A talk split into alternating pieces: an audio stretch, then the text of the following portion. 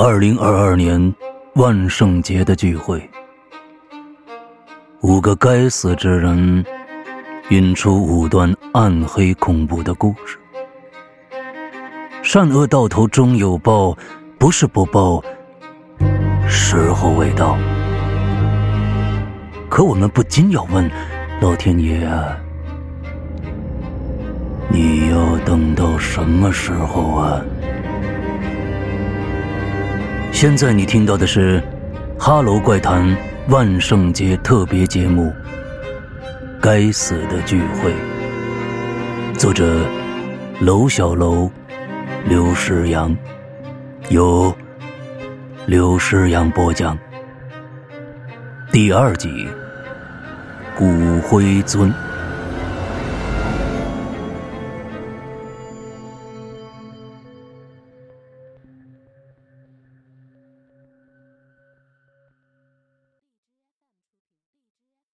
蒋老板开始了他的故事的讲述。啊，这件事儿啊，发生在那应该是一六年，一六年八月份。那时候啊，我在这个翡翠湖旁边的黑天鹅商务中心五楼开过一家拍卖行，那挂的是文化传播公司的牌子，公司员工也不多。他当时主要的业务就是这个跟古玩收藏有关，那具体流程咱们就不说了哈。都说这个古玩收藏水很深，那是对普通人而言。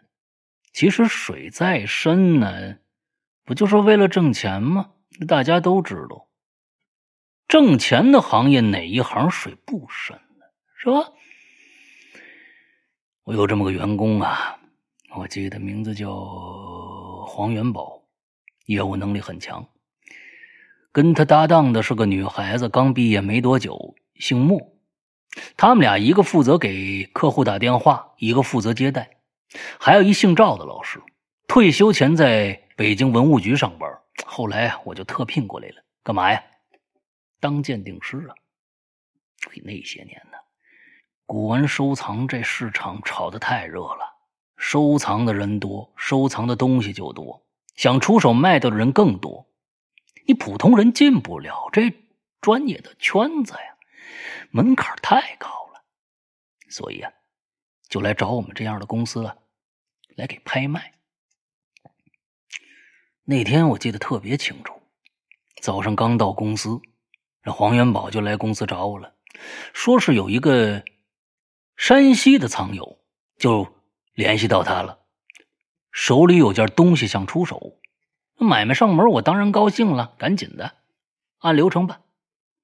那这第二天，接待室里我就见着这人了，差不多三十来岁吧，啊，圆脸寸头，个子不高，穿了一身这高仿的名牌。他说他姓方，山西忻州人，东西啊。是他父亲生前留下来的，什么呀？一件明永乐的青花四季花卉将军罐黄元宝就陪着他聊天小莫呢在旁边端茶倒水的。那件东西我也看了，那我就在旁边夸了几句，我也不懂啊。然后就叫那赵老师过来鉴定，那我就回办公室忙其他事儿去了。没过多久，赵老师来找我了，我就赶紧问怎么样啊？东西是真的吗？赵老师摇了摇头。那那我就明白了。哎呦，这种事儿见多了。有些藏友啊，穷尽一生，绝大部分的东西全是假的，都是赝品。但这个并不重要。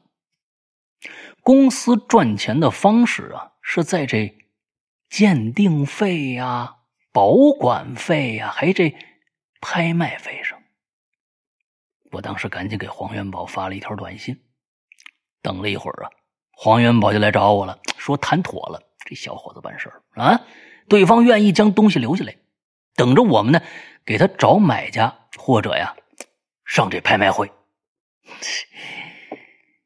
其实所所谓的这买家呀，什么拍卖呀，都是噱头，不就是为了收钱吗？东西先放在公司一段时间，那藏友就来问了啊，怎么样啊？啊，东西卖出去没有啊？啊，我们就说买买家还在国外呢，没赶回来呢。啊，拖的日子久了，藏友自然就坐不住了。那那个时候。我就给他安排一拍卖会，把东西啊给他弄上去。反正呢，来拍卖人全是公司安排的啊，肯定流拍呀。但是啊，这期间所有的费用，那你得交给我，不是吗？听到这儿，何小姐打趣的说：“不就是骗吗？”蒋老板立刻纠正：“哎，这怎么能叫骗呢？”东西我给你拍上去了，你拍不掉，那你能怨公司吗？是吧？一旁的刘教授问道：“呃，那要是真碰着好的古玩，比如说有一件汉代的青铜器，鉴定后是真的的话，这个嘛，就不好说了。”蒋老板说到这儿啊。手指在鼻子上挠了几下。行，咱们先说回来啊。说回这件明代的将军罐，肯定是假的，行话叫不真。东西就搁在公司那展厅里放着。我以为这件事就过去了，可没想到，怪事从那天就开始了。那天晚上，黄元宝、小莫、赵老师他们走了以后啊，我留在公司准备给合肥一朋友打电话，还没打呢，隔壁展厅灯突然就灭了。展厅跟办公室啊是连着的，中间就隔了一层玻璃门，我就奇怪呀，就走过去，把这灯按亮了，没想到灯亮了以后啊，闪了几下又灭了。就在这一明一暗当中，我就看着墙角好像站了个人儿，哎呦，当时吓我一大跳啊！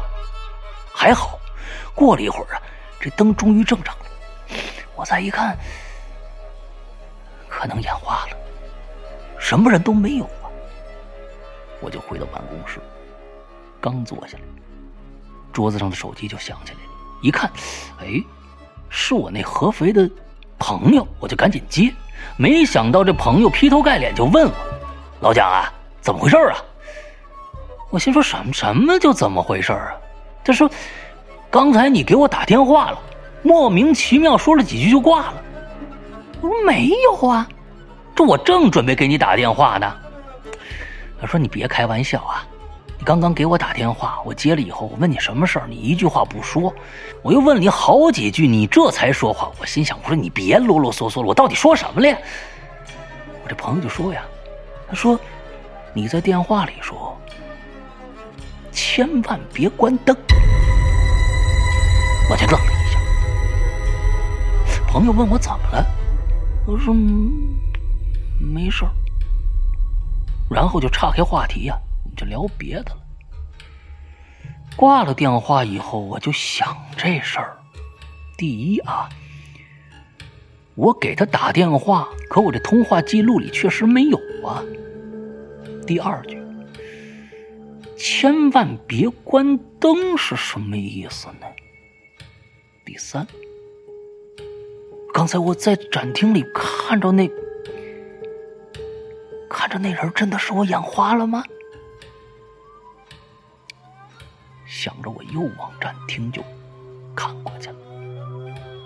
现在里边的灯是亮着的，可我这心是真有点犯嘀咕了。第二天呢，我就问这黄元宝：“我说这公司最近有什么事儿发生啊？”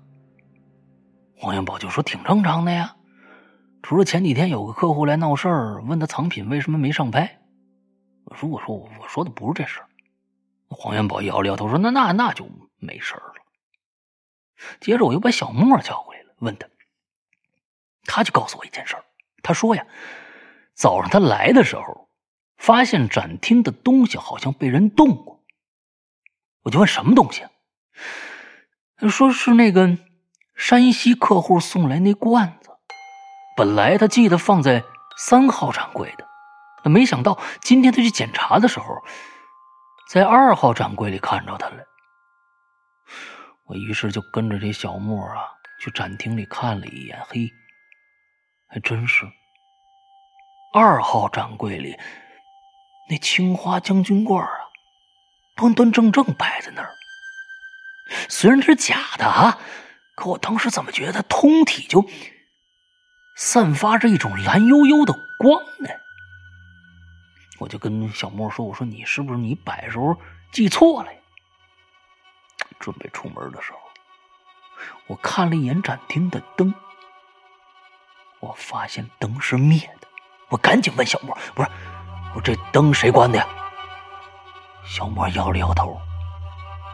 我说：“那行了，没事了。”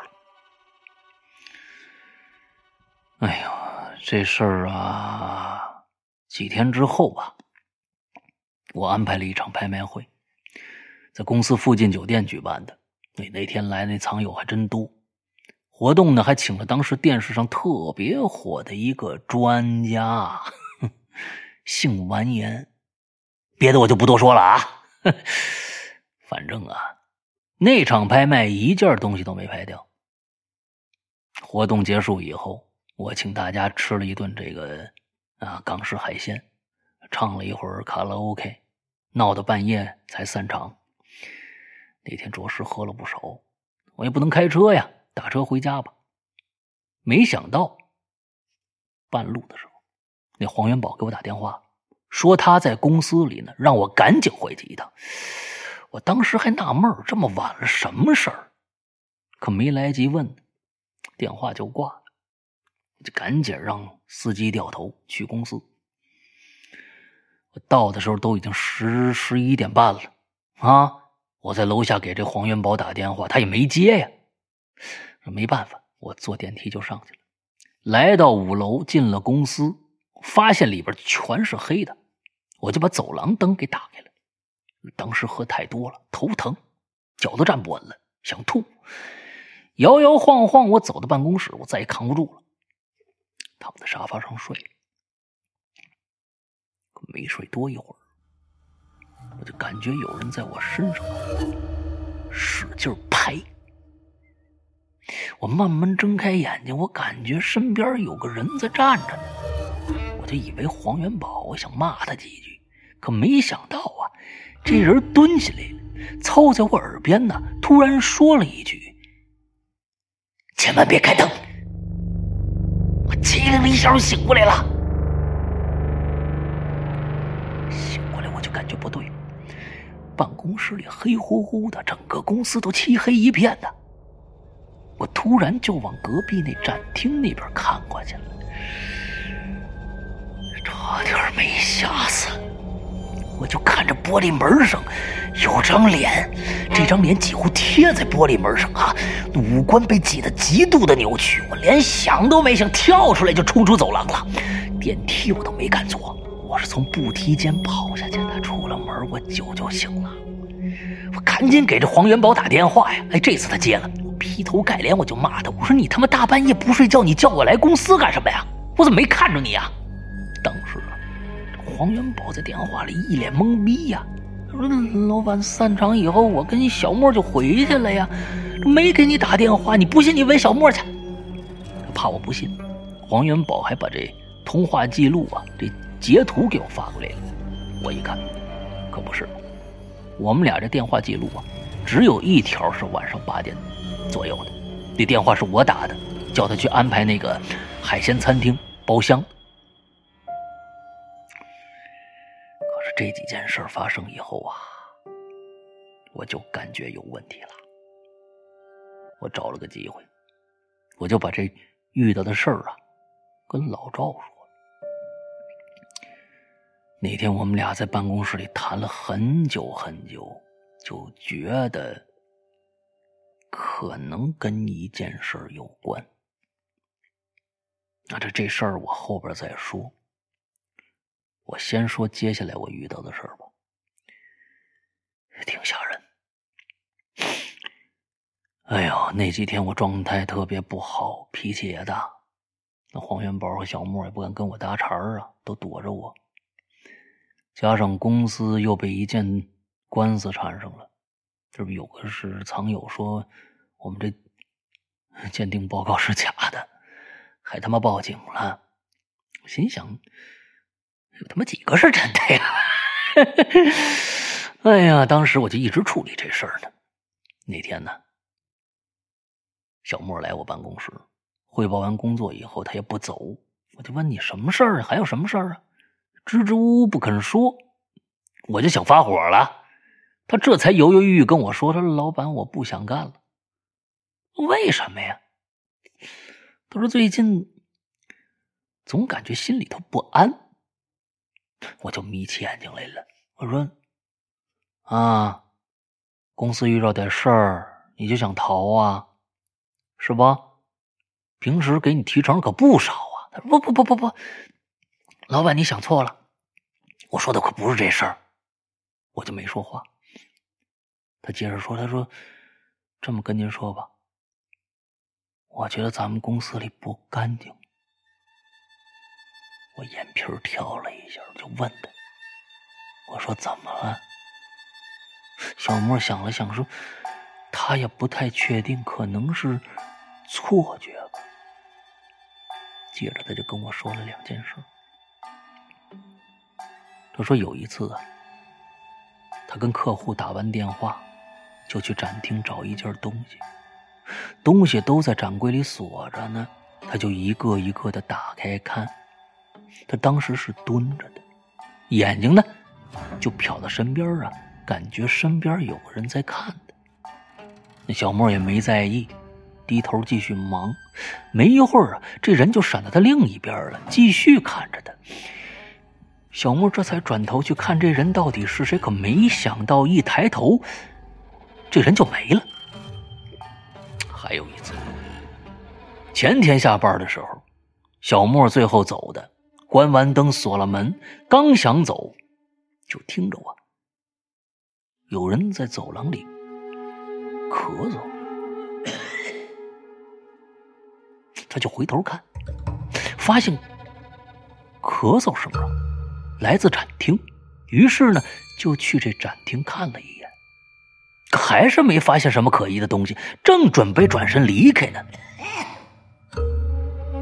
咳嗽声突然在身后响了，他一转头啊，目光就盯在了那个二号展柜上，当时小莫有点紧张，没敢过去。就赶紧离开。小莫说完这件事看着我，我也看着他。过了一会儿，我就问他：“小莫，你确定是二号展柜吗？”他说：“好像是，就是靠墙的那个，上面摆着那个什么青花罐的那个。”我说：“走走走，咱们去看看去。”女士。我们俩就去了展厅。说实话，我心里也有点怕。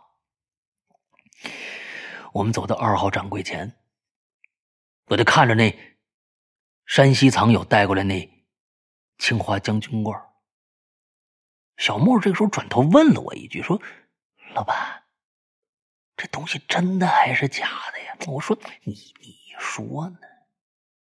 他就吐了吐舌头。嗯，晚上了，我回到家，躺在床上，怎么都睡不着。我太太在客厅里看电视，好像是中央台那个《盛世盛世收收藏》那那节目啊，声音就飘到卧室来了。我就听着我们前天请那个完颜 那专家是吧，好像还在跟那个嘉宾小伙子说话呢，说小伙子能不能讲讲这件。东西的来历呀，小伙子又说了：“这件东西呀，是我父亲生前留给我的，他两个月前死了。嗯，这样的故事我听了不少，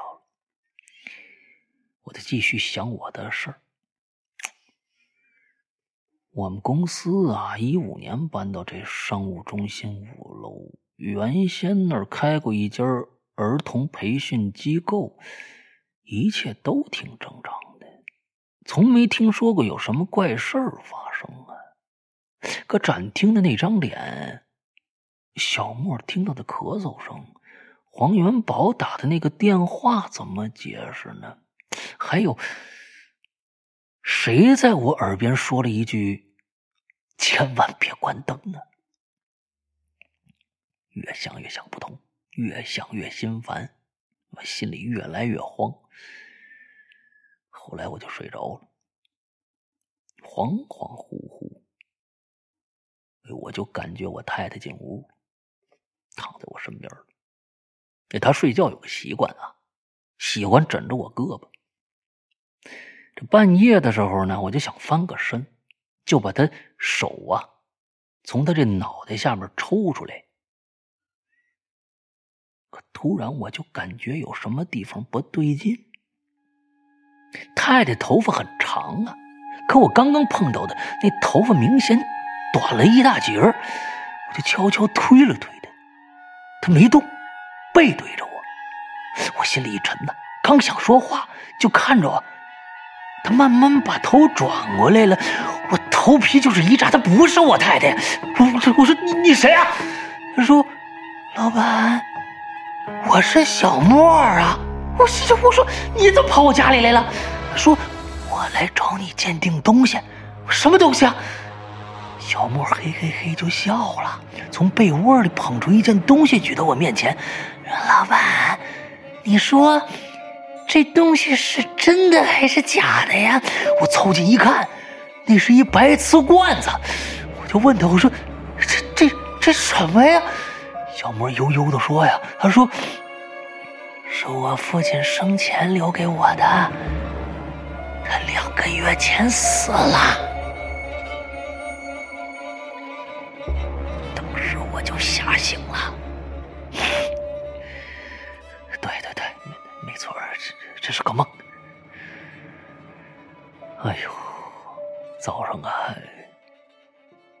去公司，我给我们那老赵打了个电话，我让他赶紧的。去展厅看看那件青花罐去。就十分钟以后，那赵老师啊打电话过来了，语气有点紧张，跟我说那东西出了点怪事儿。我就问什么事儿啊？啊？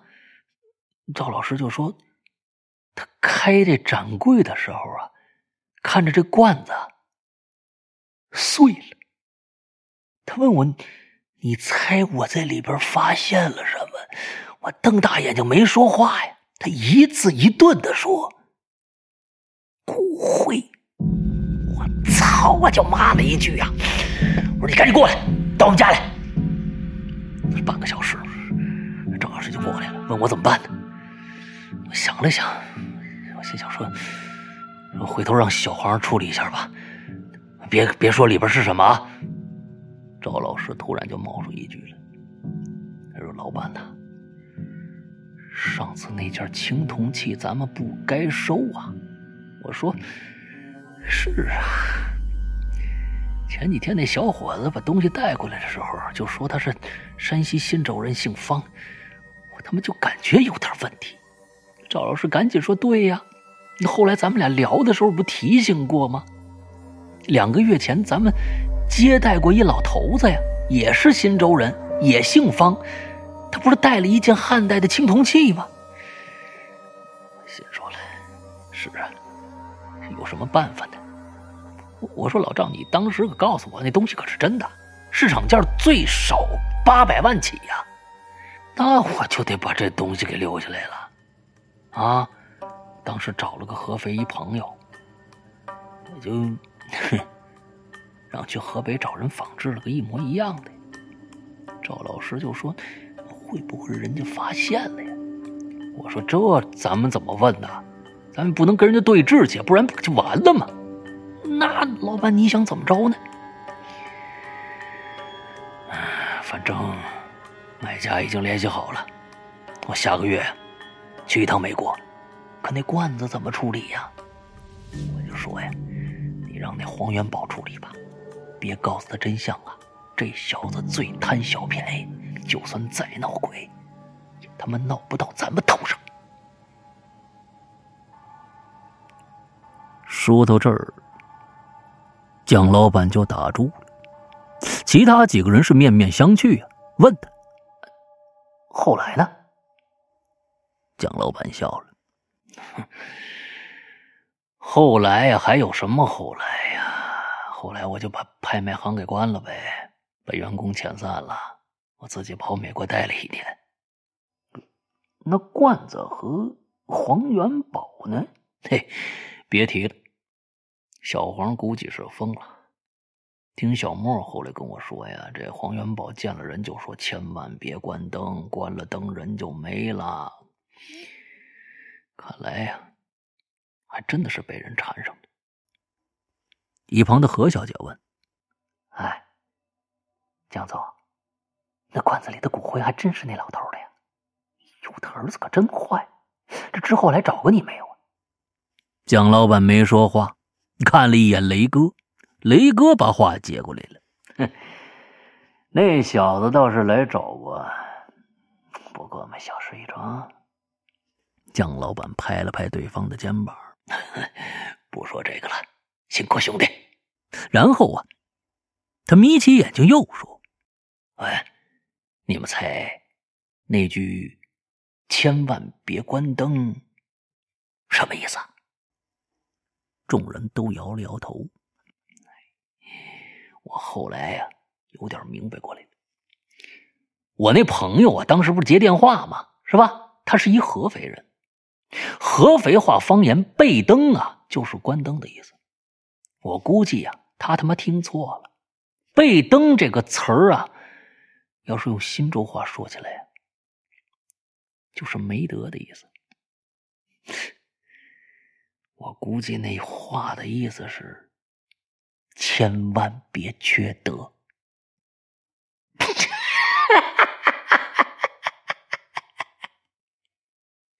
说完，众人还没反应过来呢，他自己先笑了，大家也跟着笑了起来。过了一会儿啊，刘教授说话了：“啊，那接下来该谁了？那就您来呗。”“对对对，大教授。”您来一个吧。蒋老板见刘教授还要推脱，居然带头鼓起掌来，大家也都跟着鼓起掌。刘教授赶紧摆手啊：“哎呀，你们叫我为难了，不是？那本来不想说的，可大家兴致这么高，老朽我也只好赶鸭子上架。”说完呢，他摘下眼镜看了一眼众人，将他的经历。娓娓道来。